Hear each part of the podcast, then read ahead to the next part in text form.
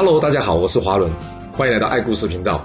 我将古文历史转换成白话故事，希望能让大家呢更容易去了解前人的经验以及智慧。那让我们一起来听故事吧。上次我们说到，张良建议刘邦背信，然后攻击这个姚关。听完张良假途灭国的做法之后，刘邦点了点头，然后下令：周勃、曹参，你们先率领一支军队绕到这姚关的后方。接着，刘邦亲自率领大军朝着瑶关前进。这瑶关守将在听到刘邦要来，原先还以为是要迎接自己新的主人，所以他开心的下令打开城门。不过，就是这个命令，让他迎来了死神的镰刀。眼见关门大开，刘邦立刻下令：“给我攻城！”就这样。楚军前仆后继的开始奋勇向前杀敌，这姚关守将一看，不会吧？你刘邦竟然出尔反尔！啊，正当他准备下令赶紧关城迎击时，然而这时姚关的后方也响起了战鼓声啊！原来是周勃、曹参已经领军杀入关中，眼看着姚关即将失守，这守城的将领想要转身就跑，不过很抱歉，像这种刘邦出尔反尔的事，若他将来成功之后，或许可以成为史官的记录，或是大家茶余饭后的笑谈。不过现在他可不太希望有太多人知道他不守信用，所以他要将士们给我追上去，当场处理掉这姚关守将。杀了这姚关守将之后，刘邦军队趁势追击。再一次，由于秦国根本没有想到姚关这重要关卡竟然会如此轻易的就丧失，所以他们完全没有做好准备。就这样，刘邦等人。一路率军追击秦军，直至蓝田南方。此战，刘邦军中号称战绩力的灌婴发挥他快速打击部队的威力，重创秦军。另外，夏侯婴也以战车车队痛击秦军的反击部队。最后，曹参于夜晚袭击秦军，大破蓝田北方秦军。至此，秦军守护咸阳的战力几乎被刘邦给全部摧毁。看来胜负已定。于是，刘邦将军队移至灞上屯兵。准备与这大秦帝国展开最后一轮的谈判，同时，他也在此封赏了蓝田一战的重要功臣灌婴为昌文君。哇，楚军这么快就兵临城下，那秦国这边会怎么应对呢？前面说到，赵高派人去与刘邦协商共分关中，而另一头，他则是忙着张罗让子婴即位成为秦王。按照礼俗，子婴继承王位还是要再借个五天，而就在这五天之中。让秦国宫廷内出现了戏剧性的转折。这宦官韩谈向来忠于秦朝，他眼见秦二世被杀，又看到赵高密谋与刘邦共分关中，他私下去跟着子婴密报。而子婴在接到这消息之后，他把他的两个儿子以及韩谈找过来商量。他告诉他们说：“哼，这赵高推我上秦王的王座，只不过是因为他担心群臣们会因为他弑君而联手起来诛杀他的一时便宜之计。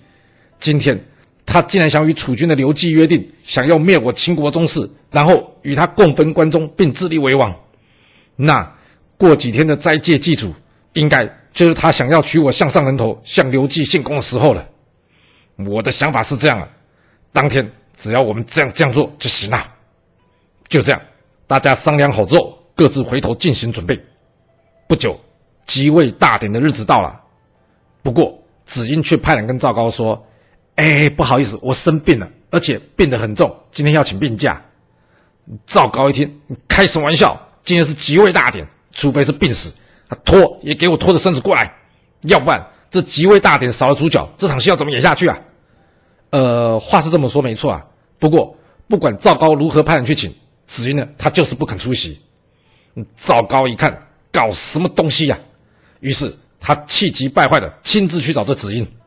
嗯，当他前脚才刚一踏入子婴的房中，正想要问他你在搞什么飞机的时候，这时候他发现已经有一把长剑从他的背后刺穿到他胸前。是的，你怎么杀秦二世？现在子婴也用一样的方法还给你。就这样，赵高黯然的倒下，结束了他与刘季共享关中的美梦。杀了赵高之后，子婴下令。给我灭了赵高三族，并且赶紧整顿城中将士，准备迎战刘季的楚军。那他有办法抵抗刘邦的攻势吗？很可惜，因为传回到咸阳城里的是一则一则的坏消息，先是武官失守，接着瑶关被破，再来蓝田惨败，而刘邦现在已经兵临城下，屯兵霸上，这该怎么办呢？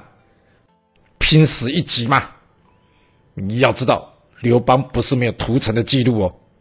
颍川一战，刘邦便进行了屠城，现在可以说是他楚军最后一战，难保他破城之后。他不会有疯狂杀戮城中百姓的行为。正在犹豫之时，则已经有刘邦的使者送来消息，要求这子婴出城投降，免得连累城中百姓。就这样，这仅仅在位四十六天的秦王子婴，最后决定了。他用绳子系住了自己脖子，并且乘坐白马，带着玉玺、印章等一切符节，在子道。也就是现在陕西咸阳东北的一座亭子旁，向刘邦投降。至此，这从公元前二百二十一年起开始的大秦帝国，在经历了十五个年头之后，到公元前两百零七年十一月，正式走入了这历史之中。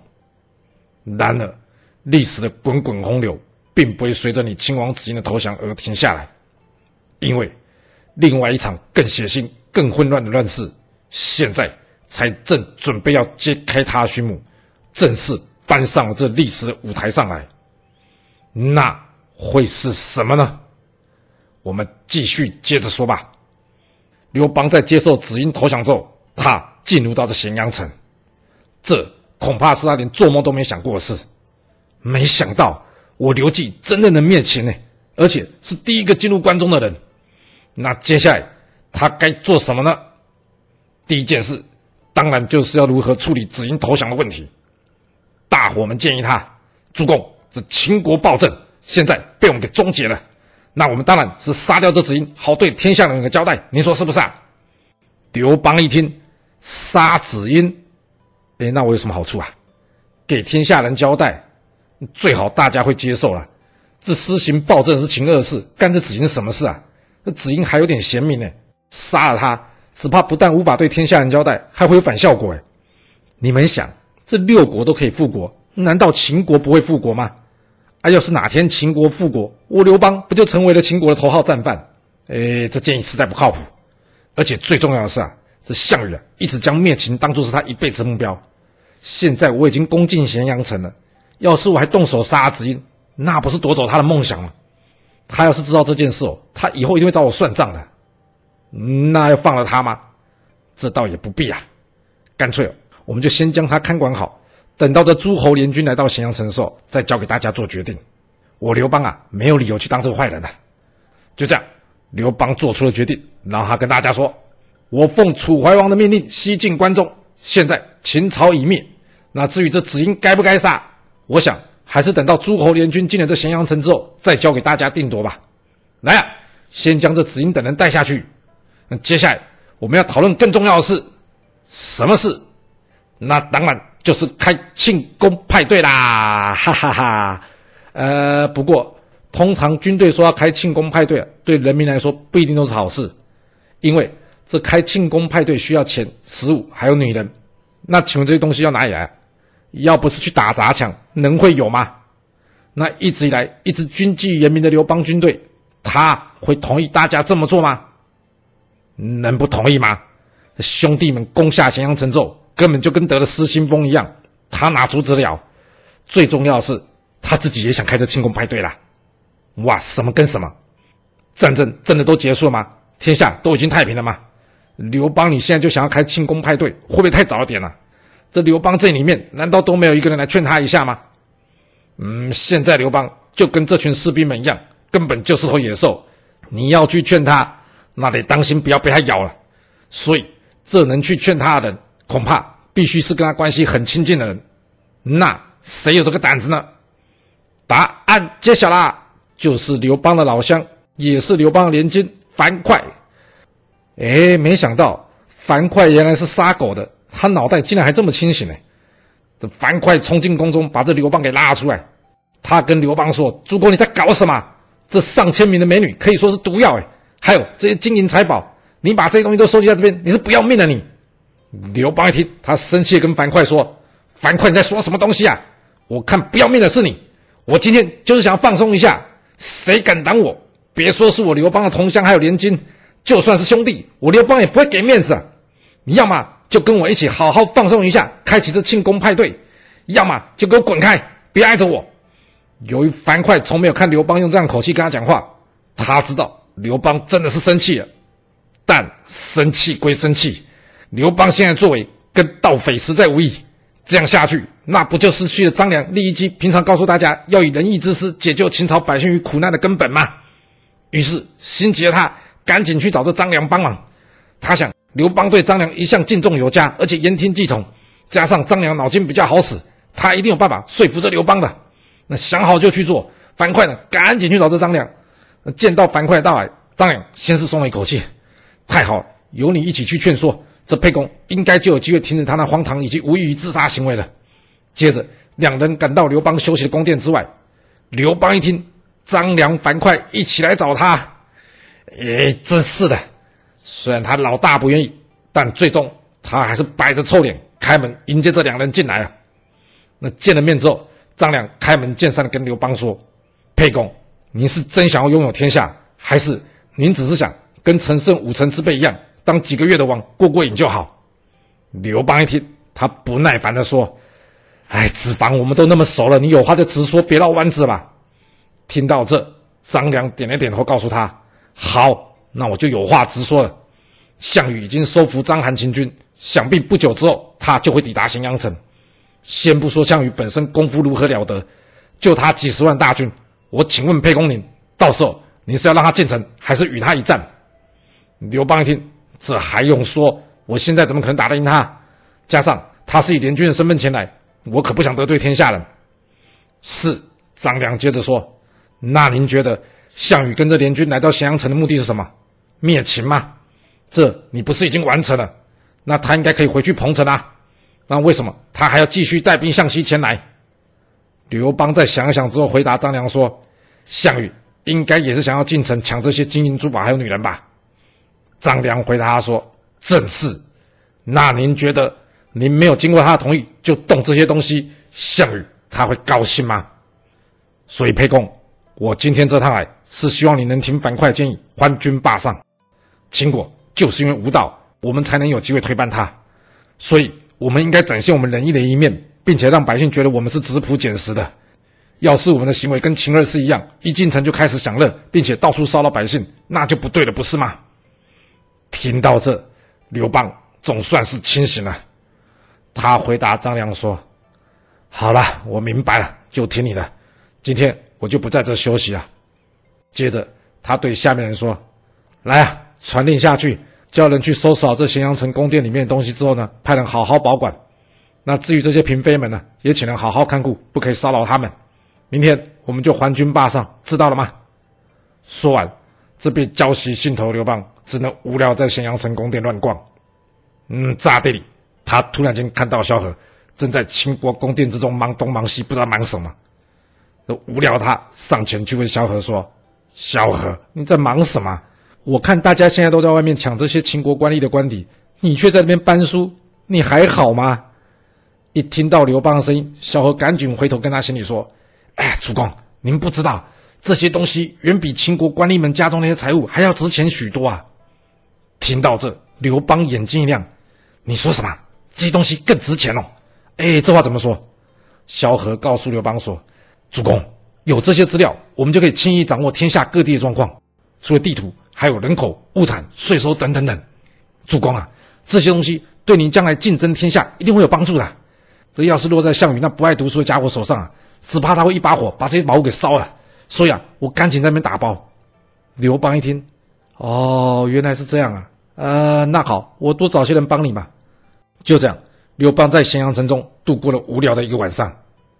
隔天，刘邦在率军回师屯兵霸上之前，他先在咸阳城中发出了公告：这秦朝原先的官吏呢，依旧官复原职，继续办公。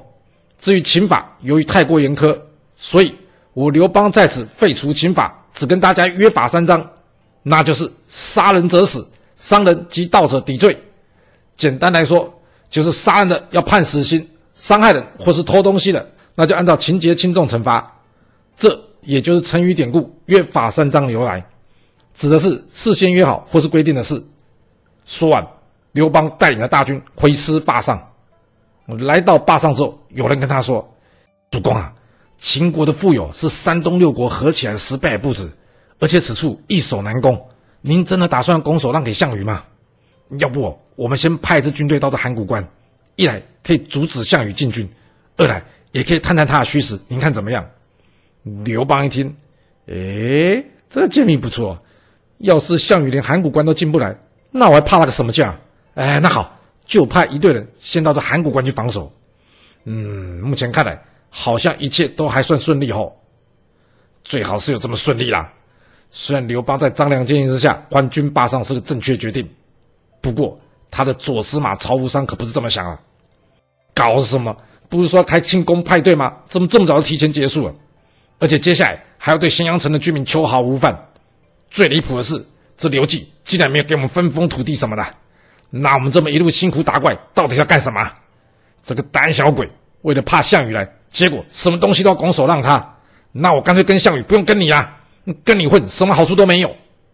哇，不会吧？曹无伤，你想做什么？你这一点晚一点就会知道了。那先回来说说项羽这边吧。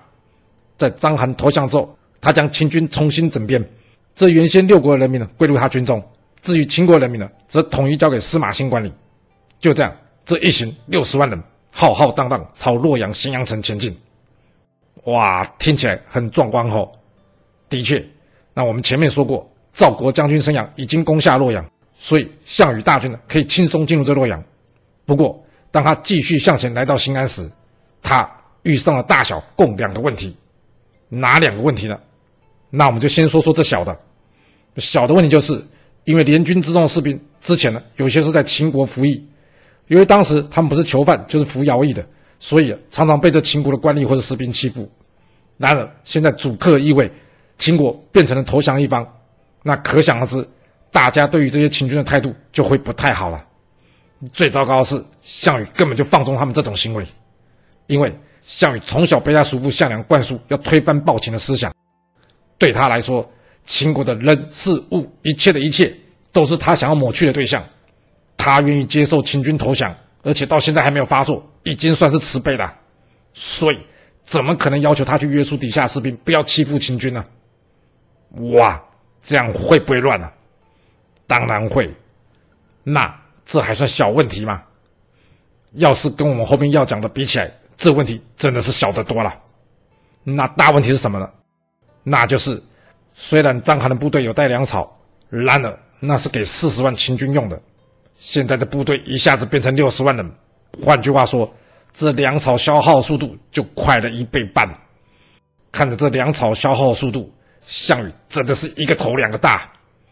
刚好这时候有人来向他密报说：“报告，听说秦军内部有传闻，什么传闻？他们说他们被章邯骗了而投降楚军。要是楚军能攻下关中，那也就算了；要是攻不下，依照秦律，他们的父母妻子都会被问斩。”那为了保护家人，他们打算要找机会伺机而动。项羽一听，可恶啊！真是养老鼠咬布袋，花这么多粮食给这些背骨的家伙，真是浪费。他越想越气，最后他把这英布跟蒲将军找来，然后将这件事跟他们俩说。他告诉这两人，我们的粮草不够维持这么大批军队的使用，而且近来我听到一些讯息，就是这些投降秦军怀有二心。所以，我想将他们全部给处理掉。你们两个意见怎么样？哇，开玩笑的吧？想要杀光秦军哦，二十万人呢？没开玩笑。那英布跟蒲将军会阻止项羽这疯狂的行为吗？两人在听到项羽的话之后，他们异口同声的说：“好，你打算怎么处理？”哇，疯了吧这三人！项羽告诉他们说。人家说千军易得，一将难求，所以对于章邯、董翳、司马欣这三人，我想要留他们下来。你们可以先用计将他们三人带到我帐中。嗯，至于其他的，我看就没有必要了。那我打算尽快处理这件事。这样吧，今晚我们给他做个了结吧。英布与蒲将军在听完了之后，点点头，回复项羽说：“没问题，这件事就交给末将处理吧。”于是就在刘邦与咸阳城约法三章同时。项羽在新安城南，也就是现在河南三门峡市驿马市这个地方，大开杀戒，直接杀了这二十万的投降秦军。哇，不会吧？杀人杀上瘾哦，这样杀不会有后遗症哦。在项羽屠杀二十万秦军之后，这局势将会出现什么样转变呢？这故事又会如何的发展呢？我们要到下次才能跟各位说喽。好啦，我们今天就先说到这。若喜欢我的故事，要麻烦您记得动动你的手指，给我五星评价，或是点赞、订阅、追踪以及分享哦。当然，也欢迎您留言分享你对这一集的想法，或是你也可以请我喝一杯咖啡或是饮料，让我有持续创作的动力。其实历史就是顶层阶级的生活记录，了解顶层阶级的思考逻辑以及做法方式，我们就有机会改变自己的未来。谢谢您来听我说故事，我们下次再见喽。